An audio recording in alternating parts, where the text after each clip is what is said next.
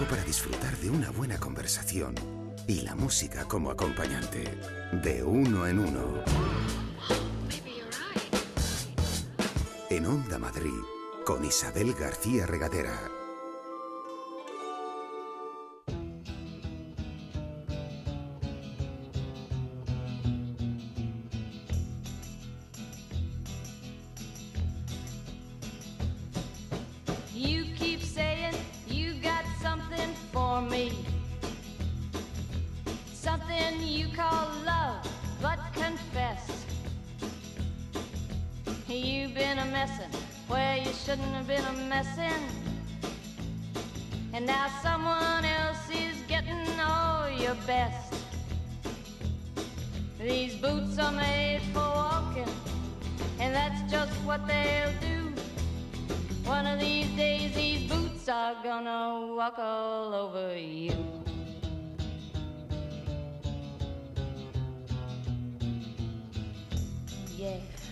Romero es nuestra invitada hoy en De Uno en Uno. Es periodista, es escritora, ha pasado por diferentes medios de comunicación, es autora de varios libros, ha viajado por distintos países y sin duda tiene mucho que contarnos. Bienvenida, ¿cómo estás, Ana? Hola Isabel, ¿qué tal? ¿Qué botas te has puesto para venir hoy, para hacer el camino? Pues mira, unas botas negras que uso mucho. Porque son cómodas. Porque son muy cómodas y tienen un poco de tacón. Y ya tú sabes, la, la vanidad queda cubierta. Estiliza, estiliza, el tacón estiliza un poquito.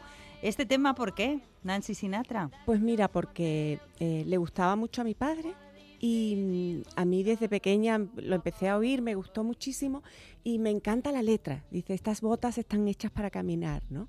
Yo siempre fui una niña muy curiosa, muy inquieta y, y me inspiraba la canción, me, me hacía pensar en, en los mundos que había Que por tenías ahí, por delante, por fuera explorar. de Chiclana, sí, para explorar. Naces en Chiclana de la Frontera. Bueno, naz, nazco en Cádiz, Ah. en Cádiz capital, que allí lo llevamos muy en serio, porque una cosa es Chiclana y otra cosa es Cádiz provincia y otra cosa es la capital, Cádiz. Y yo nací en Cádiz, pero a los nada, inmediatamente me, me llevaron para Chiclana, que es mi tierra, ahí está mi familia, y, y allí me crié, allí crecí ¿Hasta qué edad? hasta los 18 años. Hasta que te vas para Claro. estudiar, intuyo, ¿no? Ya me, voy- me vengo aquí a Madrid a estudiar periodismo y ahora ya vuelvo cada vez que puedo, pero, pero ya no vivo allí. Y yo decía, has vivido en diferentes lugares, has viajado bastante. ¿Por motivos laborales, fundamentalmente? Bueno, empecé de, de pequeña para, para aprender idiomas y nunca paré y luego ya me fui a estudiar a, a Estados Unidos, hice un máster allí de periodismo en, en Columbia, en Nueva York. Ah, me quedé de corresponsal del mundo, después volví, hice una serie muy larga de seis años de entrevistas, como, como haces tú, ¿no? de entrevistas muy largas en, en papel y cada semana viajaba a un sitio diferente. La verdad es que fue eh, muy interesante y muy duro. Eh, después fui corresponsal en Londres, después me casé, me fui a vivir a Emiratos Árabes Unidos. En fin, el viaje ha sido siempre parte de mi vida y ahora me encanta, me sigue gustando mucho, pero no por obligación. Pues de todo ello intentaremos hablar a lo largo de esta charla. Y digo intentaremos porque también tengo una serie de libros sobre la mesa que dan mucho juego. Entre los libros que tú has escrito y publicado, pues eh, los dos quizá más recientes son eh, Final de partida y El rey ante el espejo. ¿No? Este, el rey ante el espejo el último y el anterior final de partida. Luego también me has traído Carmen Suárez y El rey el triángulo. Y ya con los títulos, esto da para mucho. Además de tu vida y tu profesión. Bueno, están, están íntimamente ligados, yo creo, también, ¿no? A, las peripecias vitales. Yo creo que el periodismo, a ti te pasará seguramente que es una profesión que, que está muy ligada a la vida, ¿no? Es una profesión muy vocacional y al final incluso los asuntos que te interesan o la manera de enfocarlos eh, en lo que te fijas más, ¿no? Acaba estando siempre teniendo algo que ver con lo que eres, con lo que has sido, con lo que te gustan. Y estos tres libros yo creo que están íntimamente ligados, aunque el primero, el de Carmen Díez de Rivera, en realidad empieza en el 99, hace casi 20 años ya. Pero de alguna manera ella es una persona que me lleva a conocer más cercanamente al rey Juan Carlos. Entonces una cosa va hilada, va, va una cosa detrás de otra. ¿Cómo llegas tú como periodista a hacer Casa Real? Pues eh, eh, yo fui corresponsal diplomática del mundo durante mucho tiempo y la primera vez que hago un viaje ah, relacionado con Casa Real, que es el viaje de la reina Sofía, su primer, la primera vez que va a, a Grecia desde que desde niña. y ella va como reina de España ya con su, con su marido, el rey Juan Carlos, y yo cubro ese viaje eh, para el diario El Mundo como corresponsal diplomática. Y ahí tengo, digamos, un primer encuentro eh, con, con, lo que es la institución. Y ya de nuevo, en, en el año 2009, ya muchos años después, cuando regreso de Abu Dhabi, sigo escribiendo de política exterior, que ha sido un poco siempre lo mío, ¿no? En el mundo. Y el rey Juan Carlos se, se operó, se operó de, del pulmón, ¿te acuerdas? En el año 2010, que bueno, pues eso fue muy preocupante porque se pensó que estaba muy malo, que podía ser un cáncer, que gracias a Dios no lo fue. Pero em, el diario El Mundo no tenía a nadie haciendo Casa Real, porque hasta ese momento Casa Real había sido una cosa como muy light, ¿no? Más de, de, ah, revistas del corazón. Y como no tenía nadie, y había sido una cosa muy seria y había miedo de que, de que siguiera mal, em, el jefe de, de, Nacional me pidió que además de hacer las columnas que yo hacía de política internacional, pues que sería una buena idea que me acercara, viajara con el rey, que es un poco lo que más se cubre ¿no? como periodista, y tuviese algún contacto con la casa y algún móvil, pues lo típico, por si volvía a ponerse mal o volvía a ver algo uh, relevante, pues que tuviera un contacto allí con, con la casa y lo que pareció que iba a ser, pues pues una cosa de andar por casa, ¿no? De, de, de, a lo mejor seis meses o algo así, pues, pues, se ha convertido en un interés permanente, ¿no? Y ha, y ha hecho dos libros y llevo ocho años con la vista puesta en, en la zarzuela. ¿Y cómo, es, cómo ha sido eh, tu relación con el diario El Mundo, con el periódico? Pues intensísima, porque yo llegué de niña, como quien dice, de casualidad, que casi todo en mi vida es una casualidad detrás de otra. Eh, he estado 25 años en el mundo, es mi casa, ¿no? Allí es mi, mi, mi, casa periodística donde más tiempo he pasado. Y fue de casualidad porque yo estaba en, en la Complutense estudiando periodismo y una compañera, una muy buena compañera que, que, me dejaba los apuntes porque tenía una letra magnífica mientras yo hacía prácticas en la agencia F. Esto, esto me estás diciendo que has faltado bastante a clase. Bueno, necesitaba la ayuda, Lourdes, una, una, una chica estupenda. Necesitaba ayuda porque hacía prácticas en la agencia F y no podía ir a todas las clases. Entonces ella me pidió que la llevase físicamente a, aquí en Madrid a la calle Rosario Pino porque el mundo que empezaba necesitaba jóvenes para bueno pues para contratarlos para hacer su, su nueva redacción y yo la llevé un sábado por la mañana y me acabé quedando yo esto es como lo de acompañar a una amiga a un casting, ¿no? Exacto. Me quedé, aunque solo por unos meses, porque ya estaba preparando mi, mi marcha a Estados Unidos, había pedido una beca y me quería ir a hacer el máster y así empecé de pura casualidad la sección de internacional porque necesitaban a gente con, con idiomas y me quedé 25 años. Ahí es nada. Vamos con una pincelada musical. La chica Yeye, ¿por qué? Por el colegio mayor, porque estuve muchos años aquí en Madrid en un colegio mayor y hacíamos festivales. Y el, el año en que yo actué um, usamos la chica Yeye y a partir de ahí, bueno, pues las amigas del colegio, siempre que nos reunimos, es un poco la, la, la canción que, que, que, nos hace recordar aquellos años del colegio mayor. Pues la recordamos en la voz de la gran Conchita Velasco. No te quieres enterar que te quiero de verdad. No te quieres enterar.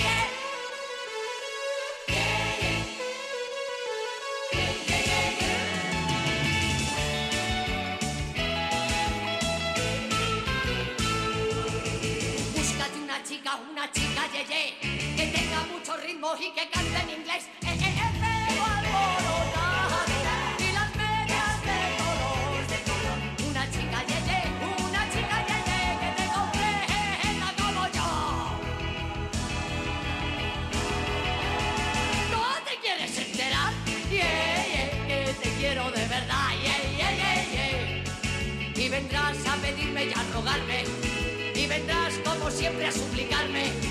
Que sea tu chica, tu chica, yeah, yeah. Que sea tu chica, yeah, yeah. Que sea tu chica, tu chica, yeah, yeah. Que sea tu chica. Yeah, yeah.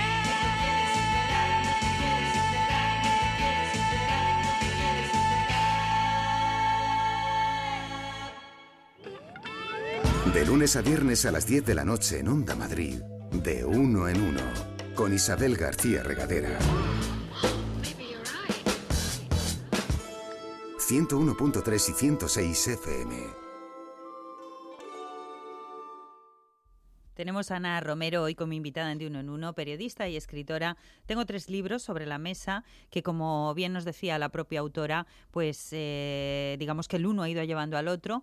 Eh, arrancaríamos con el Triángulo de la Transición, Carmen Suárez y el Rey, la verdadera historia de Carmen Díez de Rivera. El personaje ya de Carmen es increíble, una mujer muy bella, una mujer cuya vida pues no sé si llegar a emplear algo tan duro como estuvo marcada por la tragedia, esto suena muy melodramático, pero bueno, es una historia de la que ya se conoce bastante y que se ha novelado por parte de diferentes autores. Si quieres, cuéntanos eh, tú, sitúanos a este personaje y esa relación con el rey y con, y con Suárez, con Adolfo Suárez.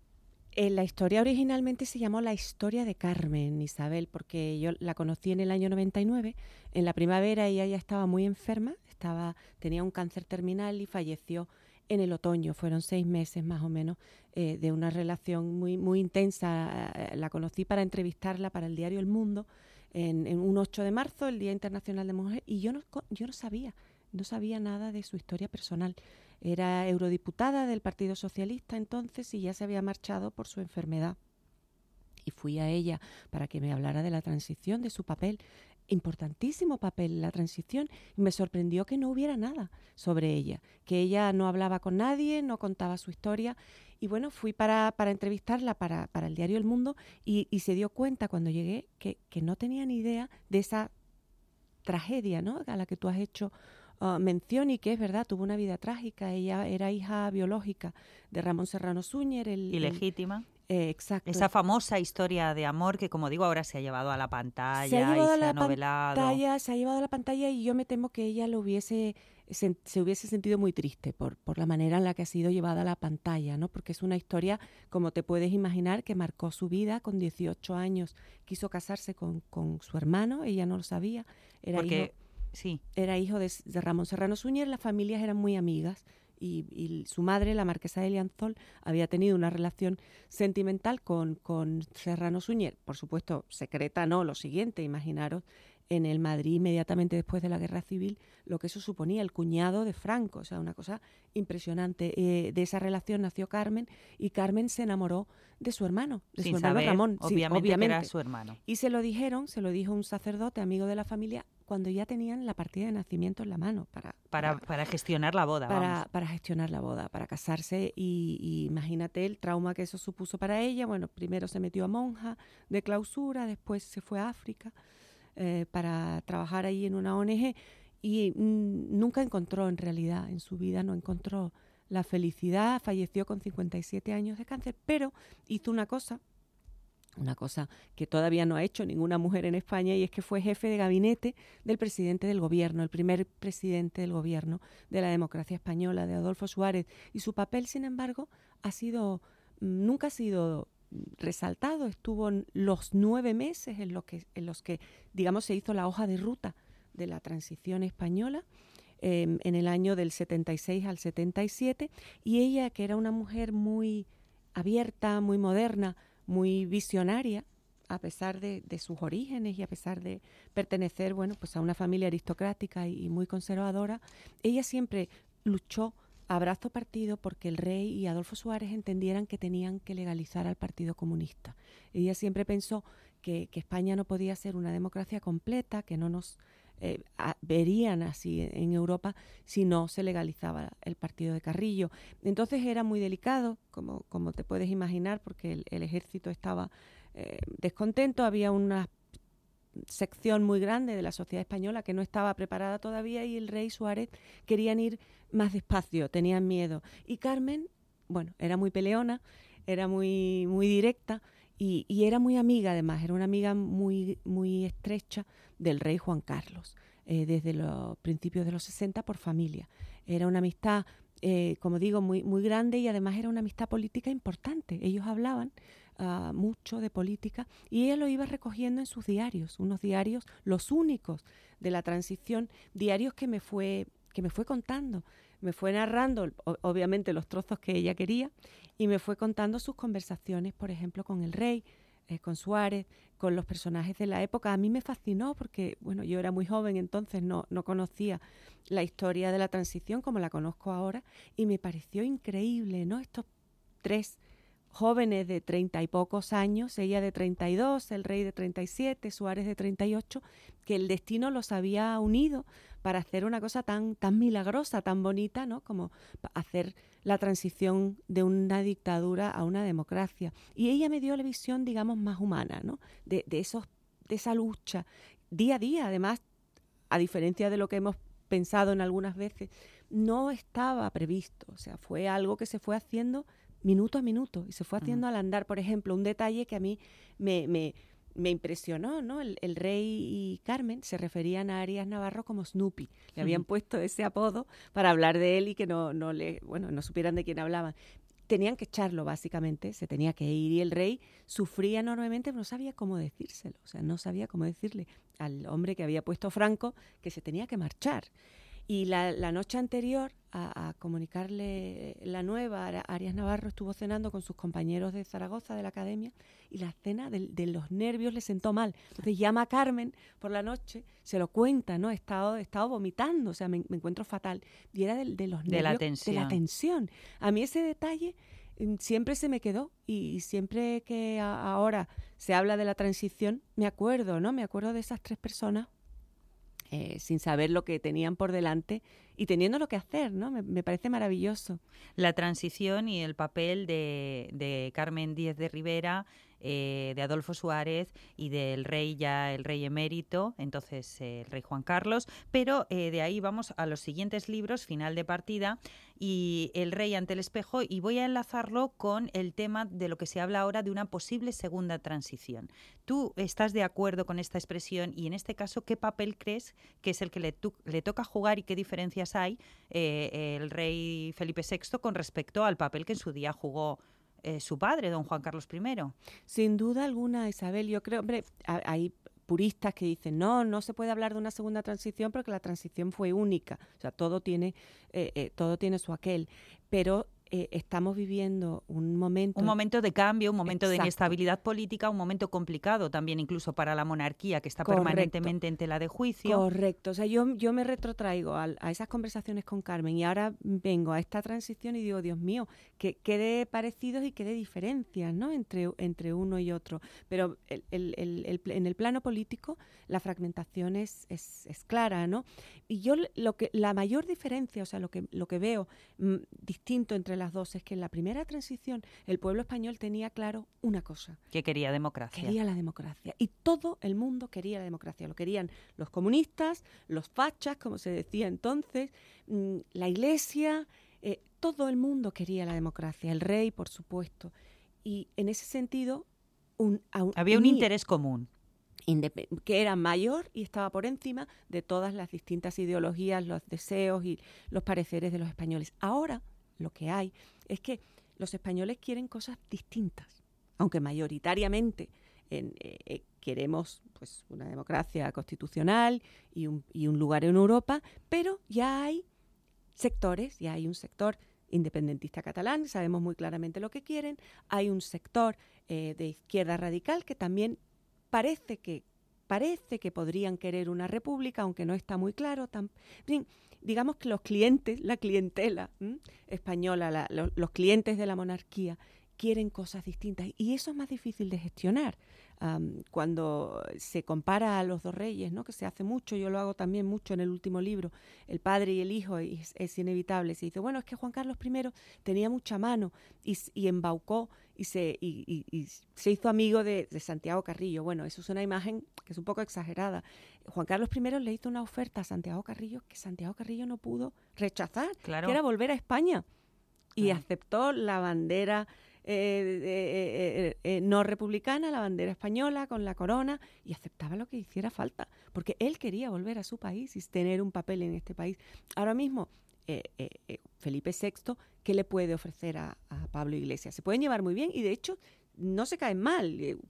Pablo Iglesias, siempre que tiene ocasión, lo dice. Felipe VI es un hombre muy educado, muy leído, muy agradable, muy, en fin, personal. pe- pero luego hay otra cosa, perdona que te interrumpa, Ana, y es cómo se ha resentido en los últimos años el papel de la monarquía en España, que también me gustaría indagar en ello. por supuesto. Porque antes había secretos a voces, entre comillas, pero eh, había cuestiones que no aparecían en la prensa, al menos en la prensa española. Ha habido cosas que se han publicado fuera de España que aquí no se publicaban, se silenciaban, no voy a decir de una manera, tú me contarás que sabes más de ello, no voy a decir de forma oscura, pero casi era como un pacto entre caballeros, ¿no? De la monarquía no se hablaba. Y claro, entre los últimos escándalos sexuales relacionados con el rey emérito que se han sabido eh, de un tiempo a esta parte o de unos años a esta parte que tú también retratas en estos libros, entre obviamente el caso Nos y el escándalo de Iñaki Urdangarín y, y su esposa, la infanta Cristina, la monarquía está muy tocada.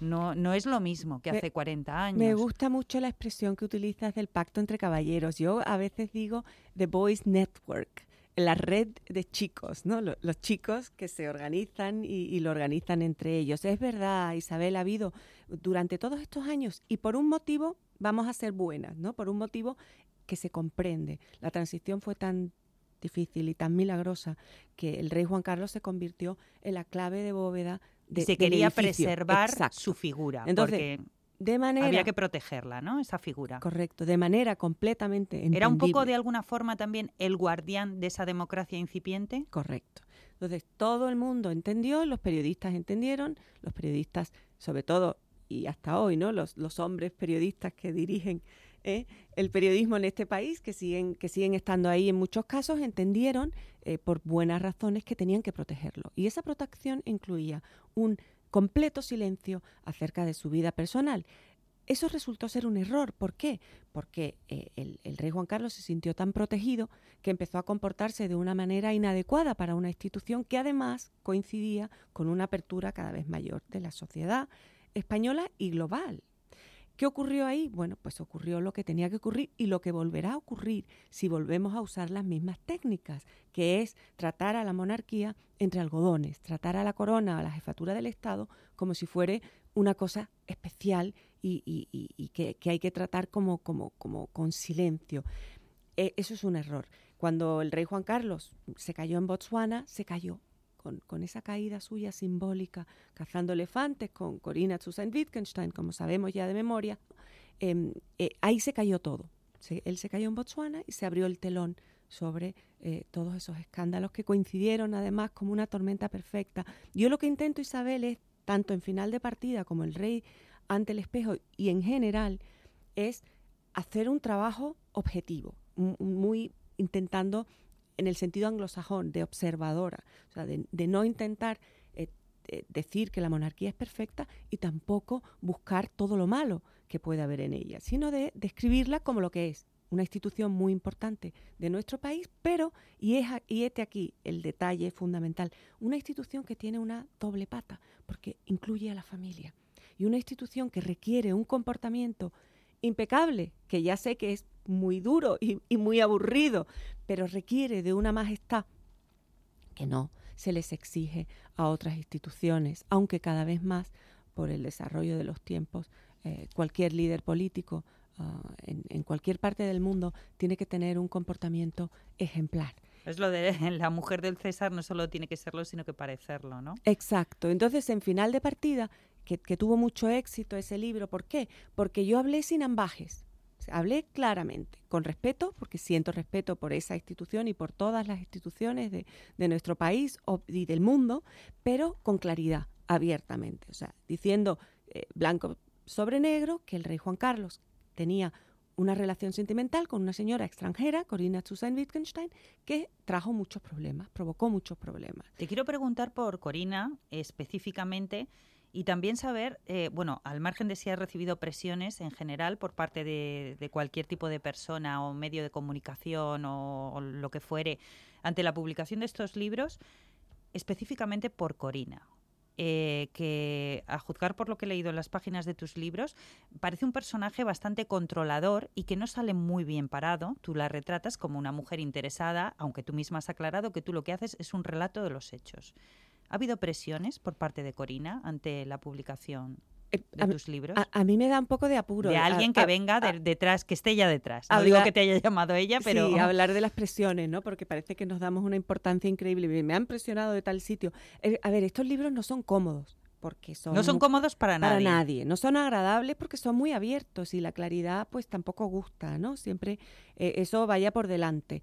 En el caso de Corina, yo la entrevisté, fui la primera persona que me acerqué a ella y la entrevisté en, en- dos largas historias en el mundo en febrero de 2013 y entonces tuve la ocasión de conocerla más directamente que otras personas. ¿Qué ocurre con ella? Pues le pasa como a la mayoría de los políticos, de, de- los cantantes, de los periodistas. Nos acercamos a los periodistas cuando queremos algo de ellos, pero no nos gusta que ellos se acerquen a nosotros cuando ellos quieren algo de nosotros. O sea, un periodista es bienvenido si va a contar lo que tú quieres o va a ser amable contigo, pero un periodista no es bienvenido si va a meter la nariz donde no le llaman, eso está claro. Bueno, pues eso le ocurre a Corina conmigo y con cualquier periodista que, que actúe así. O sea, ella tenía una necesidad imperiosa en ese momento de contar su historia porque tenía miedo de que el juez Castro la llamase a declarar en el caso Nos por haber tenido un, una- un intercambio de emails con Iñaki Urdangarín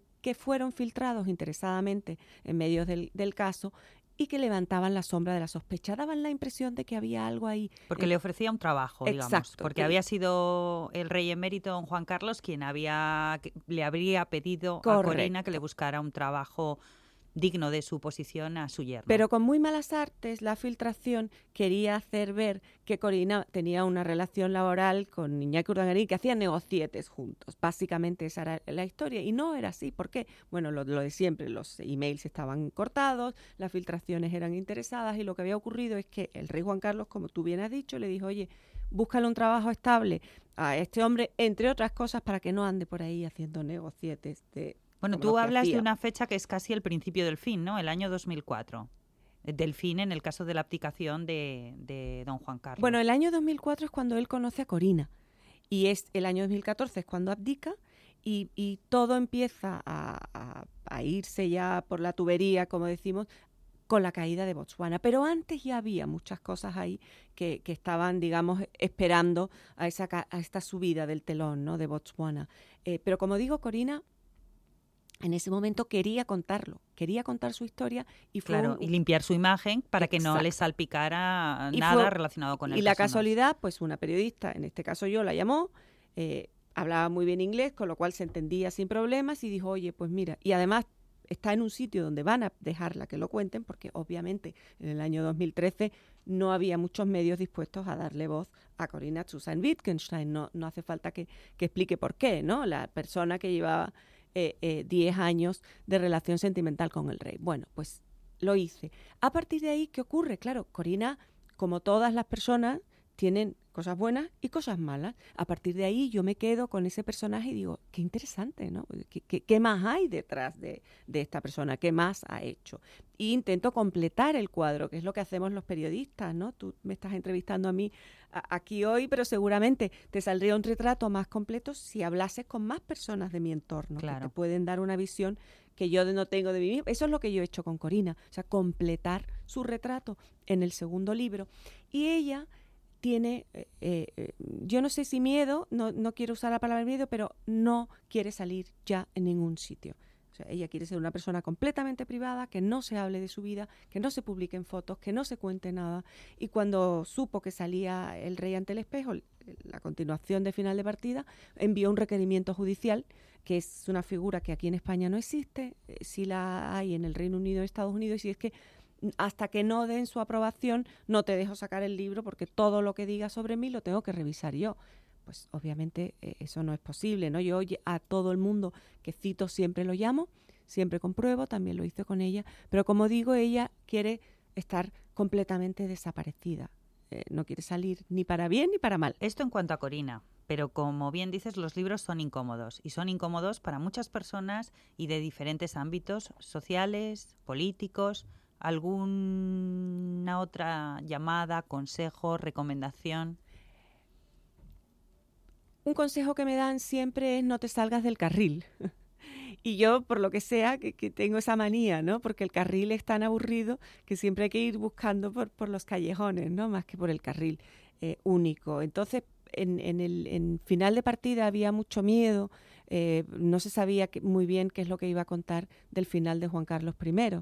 Y en el caso del Rey ante el espejo, curiosamente, uno de los aspectos que más mm, dificultades me han traído o que más quejas me han llegado es la parte, una parte muy oscura que es la del excomisario Villarejo, ¿no? Bueno, bueno, es que aquí podemos sacar varios nombres y entre ellos del que hay que hablar es de Villarejo. Exacto. Entonces, como la historia eh, en, torno, el, el, rey ante el espejo es la historia de la familia real y la historia que rodea a la familia real. Entonces aquí me salta este personaje, digamos, me sale de repente, surge este personaje como surgió Corina en final de partida, y digo, ¿qué hace este hombre en los aledaños de la familia real? ¿Por qué tiene este interés tan inusitado? ¿Y, qué hace un policía, detective, empresario husmeando en, en digamos, en, los aledaños de Zarzuela, ¿no? Y ahí surgen problemas, porque no, bueno, pues está ahora en la cárcel todavía, eh, pero mm, hay mucha gente que no quiere que se hable de él y hay mucha gente que, que considera que, que, no quiere ni siquiera que se diga que, que, es amigo de él o que ha trabajado con él o, que lo ha conocido. Y, nunca pensé que, que, esa parte fuera a ser tan complicada. New York, New York. Volveremos a la figura del comisario Villarejo, pero vamos con un pequeño paréntesis musical, una pincelada musical y esta canción que interpreta Fran Sinatra y que ha seleccionado nuestra invitada, la periodista y escritora Ana Romero. No puedo evitar preguntarte por qué quieres que suene este tema para acompañarnos durante la charla. Porque Nueva York fue un sitio maravilloso para mí. Llegué muy joven, viví allí cuatro años y de nuevo en, muchísimas ocasiones, en, fiestas con amigos. Eh, la canción esta de, de Frank Sinatra, maravillosa, Nueva York, eh, hay una parte, ¿no? If you can make it there, you can make it anywhere. Si consigues triunfar en Nueva York, eh, puedes triunfar en cualquier parte del mundo. Y eso es algo que, que, une mucho a toda la gente que va allí a Nueva York a trabajar o que va allí con un sueño, ¿no? Y es una canción que, que, me inspira y me recuerda aquellos años maravillosos que, en los que viví en Nueva York y me recuerda a una ciudad que, que me encanta, ¿no? Que, que es mi mi segundo hogar después de Madrid y después de Chiclana.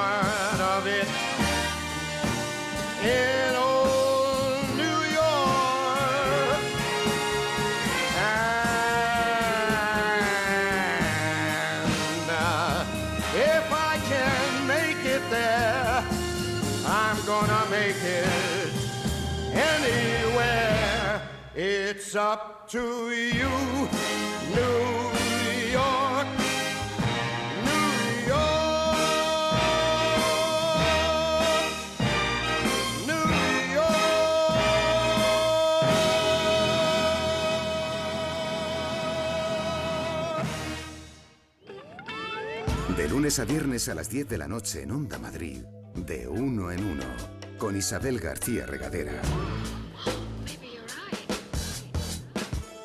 101.3 y 106 FM.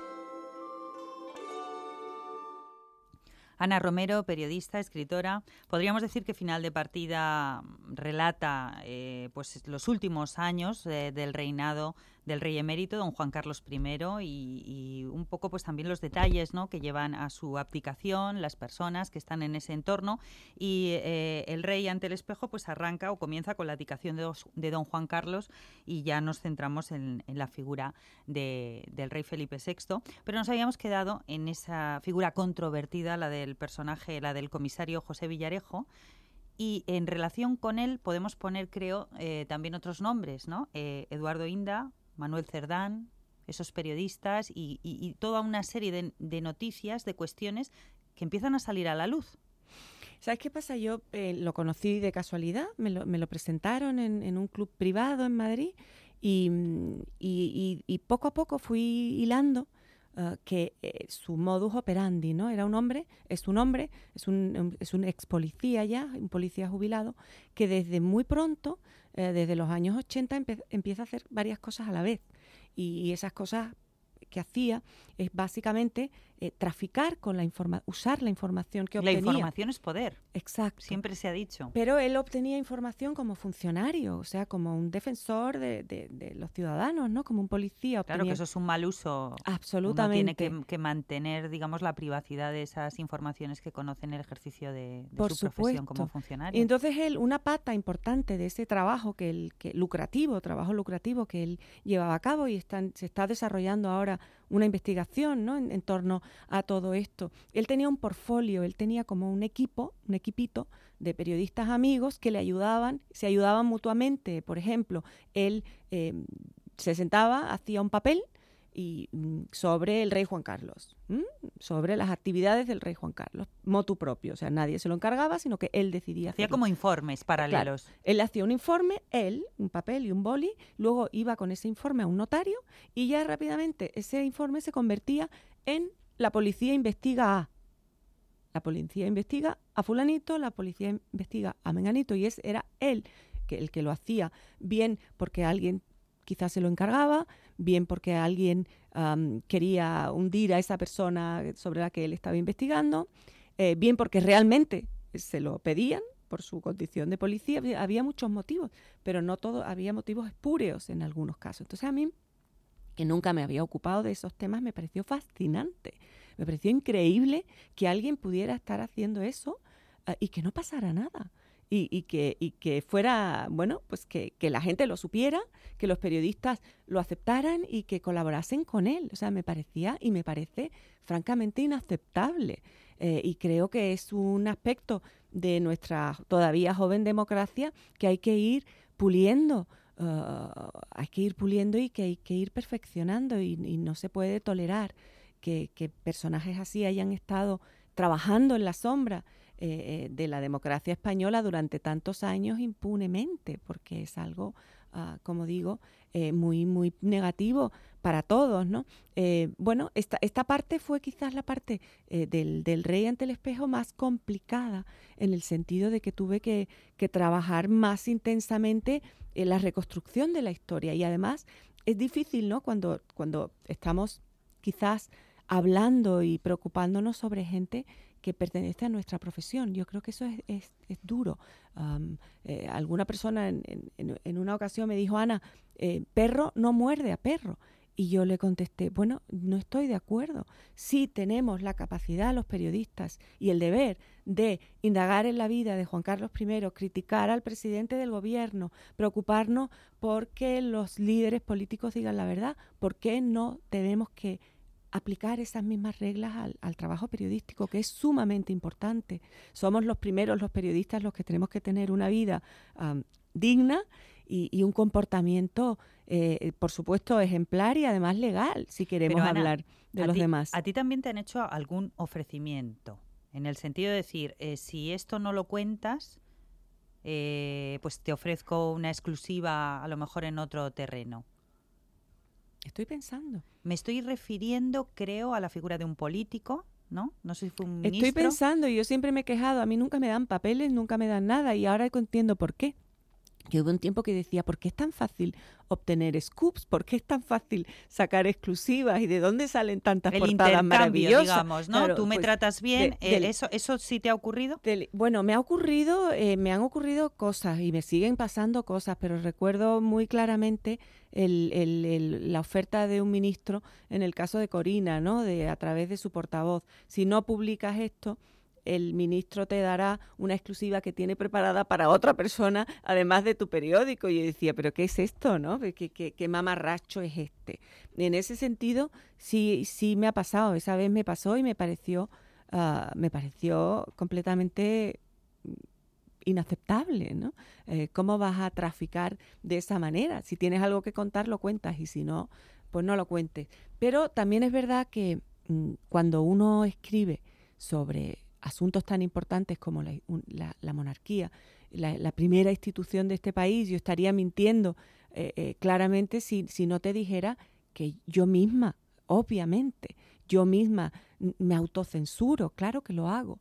Y, y lo hago y lo digo, o sea, no, no, no, no, no lo oculto. ¿Por qué? ¿Te han sorprendido muchas cosas que hayas descubierto eh, durante el trabajo de campo de lo que ha sido la documentación y la preparación de, de estos libros? ¿Te ha sorprendido lo que has encontrado en, en bueno en- o en mal sentido?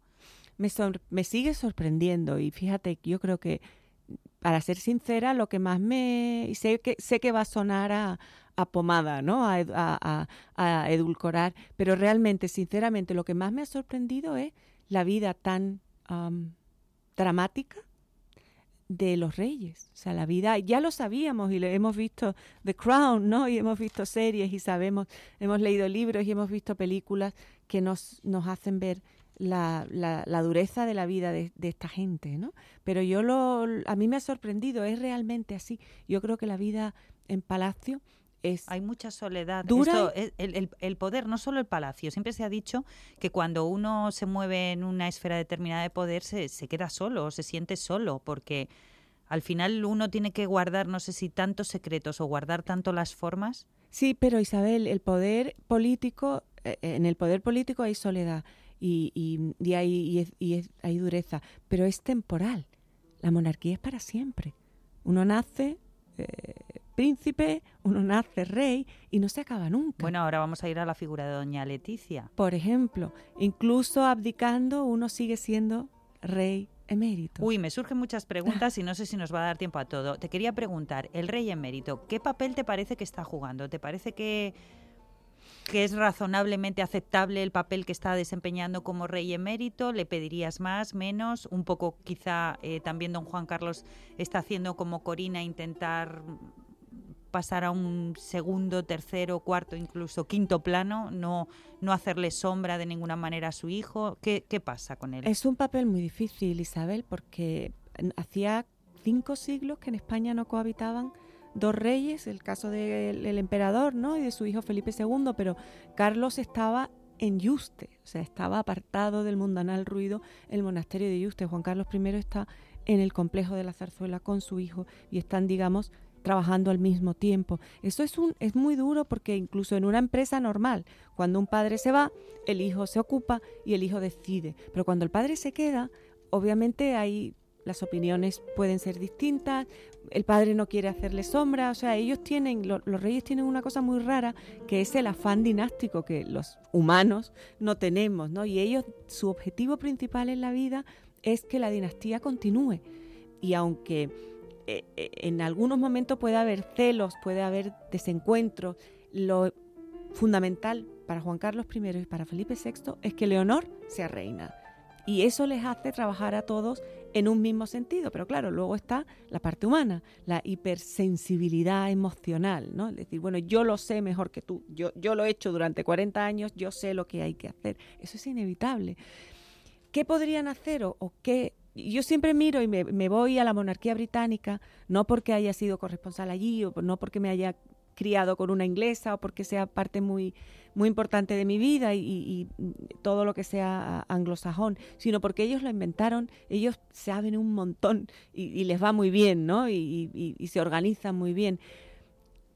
Personalmente creo que un papel vinculado a una fundación, a un trabajo eh, particular, eh, sería menos difícil. O sea, si el rey Juan Carlos, por ejemplo, se hubiese quedado vinculado a la Fundación Cotec, que no fue así, ¿no? Una, fundación tecnológica, eh, España, Portugal, Italia, si hubiera tenido un trabajo que realizar que no supusiera coincidir en actos, por ejemplo, con su hijo, ¿no? o, representar a España, como hace las tomas de posesión de Latinoamérica, quizás eso chirriaría menos. O en el caso de la Reina Sofía, su trabajo en la Fundación Reina Sofía, que es un trabajo muy importante. Pero el que estén en el mismo sitio al mismo tiempo, como hemos visto hace muy poco en la Catedral de Palma, eso crea tensiones. Ahora vamos a ello, porque decías la soledad eh, de, la familia real que, que, tú has dicho nacen para ser reyes, educan, pero claro, tenemos la figura de doña Leticia Ortiz Rocasolano, que es la primera plebeya que ocupa el trono de España, divorciada, periodista, nieta de taxista, que esto está muy bien para acercarla al pueblo, pero... Mm, por ejemplo, en los últimos tiempos pues ha ocurrido lo contrario. A lo mejor por un intento por su parte de un exceso de control o de preservar la figura de sus hijas o, de preservar esta corona de España, asegurarla para su hija Leonor, que posiblemente ya esté en ese sentido en la misma línea que, su marido eh, y que los abuelos de las niñas. Pero mm, ¿Qué pasa? ¿Qué ha pasado? ¿Qué ocurrió? ¿Cómo interpretas tú esa imagen tan desagradable, tan fea de cara a la opinión pública de eh, interponerse ante un fotógrafo para que no aparezca o no se pueda hacer una abuela, en definitiva, una foto con sus nietas? Lo has dicho tú, Isabel, al principio de este programa, el velo de silencio. El velo de silencio que se, con el que se cubrió Juan Carlos I durante treinta y pico de años fue negativo al final y se demostró negativo al final. Con la reina Leticia pasa igual. Yo en el libro intento explicar la evolución y, cuento cómo cuando ella llega y se compromete con el príncipe Felipe entonces, se le llegó a describir en algunos perfiles en periódicos en España como apasionada de Wagner. O sea, yo no conozco a nadie de esa edad que escuche a Wagner, que es un compositor dificilísimo, larguísimo y bastante duro, a no ser que sea realmente desde pequeño hayas estado escuchando a Wagner en casa, que no era el caso. Que era una persona prácticamente perfecta que se pasaba el día en casa leyendo libros de Kapuczynski. Bueno, eso no es real. Obviamente, ¿qué ha pasado? Pues que 14 años después la realidad es muy obstinada y en la sociedad en la que vivimos hoy puedes tener un velo de silencio eh, sobre Juan Carlos I porque era otra sociedad, pero en la sociedad en la que vivimos hoy, en, en un momento en el que un iPhone te puede desvelar eh, un vídeo como el de la Catedral eh, eh, de Palma en un segundo, no es posible. 14 años después la reina Leticia está mostrándose como es. ¿Cómo es? Pues una persona con un carácter muy duro, es una persona que además de ser la primera reina plebeya que llega a, España, es la primera universitaria, la primera periodista, la primera divorciada y la primera que está profundamente convencida de que sabe hacer las cosas y de que las cosas se hacen como ella dice porque ella sabe cómo se hacen, tiene ese carácter. Y, eso va a salir, ah, bueno, ha salido eh, ahora en ese vídeo que, ha sido viral. Bueno, por supuesto, después ha llegado, eh, han llegado las fotos de la Concordia. Unos días después, eh, con motivo de la operación del rey, pues también hemos visto esas otras imágenes conciliadoras. Claro, pero las estrategias de comunicación hoy en día tienen que ser muy sofisticadas, porque la comunicación hoy en día no es vertical, la comunicación hoy en día no la controlamos como hace 15 años, es horizontal, va del hecho al ciudadano, y el ciudadano no es tonto, el ciudadano tiene un enorme sentido común. Yo estoy ahora viajando por toda España eh, con mi libro, con el último libro, y hablo muchísimo con la gente. Y es un ejercicio maravilloso. Hablar con la gente, lo saben todo. Y tienen un sentido común aplastante. Tú no les puedes eh, eh, mostrar un martes un vídeo que se hace viral, que durante tres días tiene al país totalmente pendiente, y sacarles un sábado la imagen absolutamente contraria, impostada de, la reina Leticia abriendo la puerta, poniéndole la mano en, la espalda a la reina Sofía, las infantas de la mano, en fin, todo ese vídeo que vimos.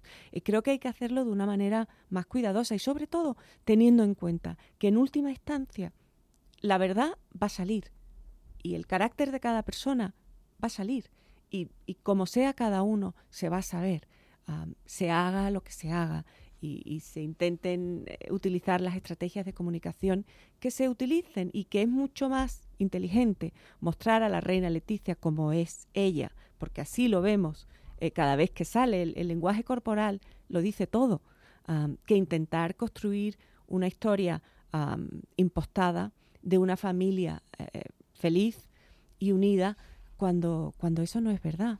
Eh, en El Rey ante el espejo, pues eh, en las primeras páginas haces un pequeño retrato así de la familia, la madre, la reina Sofía, la más querida y respetada de la familia, convertida en matriarca defensora del castillo, la hija mayor, la princesa Leonor, una niña de 12 años, desconocida, como lo es también su hermana menor, la infanta Sofía de 11 años, la infanta Cristina, la hermana del rey, juzgada y absuelta por un tribunal de justicia. Podemos seguir leyendo la descripción de la familia y, en definitiva, ninguna familia es perfecta. Entonces es lo que tú dices, intentar mm, Mostrar la realidad y recordar que la familia, que no es perfecta, que es una familia que está desestructurada, puede cumplir una función, o sea, separar a la familia de la institución. La institución funciona, la familia no. Ana, se me agolpan muchas preguntas y es que estamos en la recta final. Por ejemplo, si la infanta Cristina se hubiera divorciado de Iñaki Urdangarín, ¿otro gallo hubiera cantado también ahí? Indudablemente, pero es muy duro pedirle a una persona que se divorcie cuando no lo quiere y cuando está enamorada. Es- Esto de los divorcios y la familia real es realmente endiablado, porque Juan Carlos I en un momento dado dijo, ¿por qué yo no me puedo divorciar y casarme con Corina? Eh, la infanta Elena no querían que se divorciara de Jaime de Marichalar a pesar de lo mal que se llevaban, porque era el primer divorcio y, y era un problema para la familia.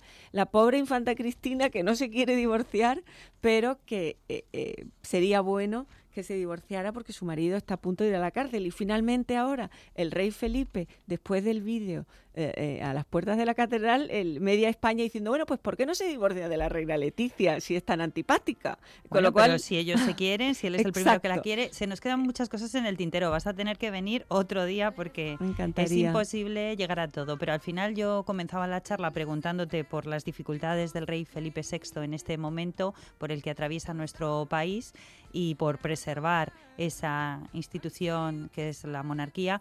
Y hacíamos una comparativa con su padre. En una palabra, ¿cómo lo tiene? ¿Mejor, peor, igual? Lo tiene muy difícil, lo tiene yo creo que más difícil que su padre, y, pero resalto en el libro, él es un hombre muy obstinado y está decidido a no renunciar al, al trono ah, como tuvo que hacer su bisabuelo, como al que nunca pudo aspirar su abuelo y que al final también su padre acabó abdicando. Él, él no quiere, él, él está dispuesto a luchar y lo está haciendo. Lo tenemos que dejar ahí, Jesús María López en la realización técnica y nos despedimos con la selección musical de Ana Romero, que tendrá que venir otro día a hablarnos de ella y de todo lo que hace. Muchas gracias.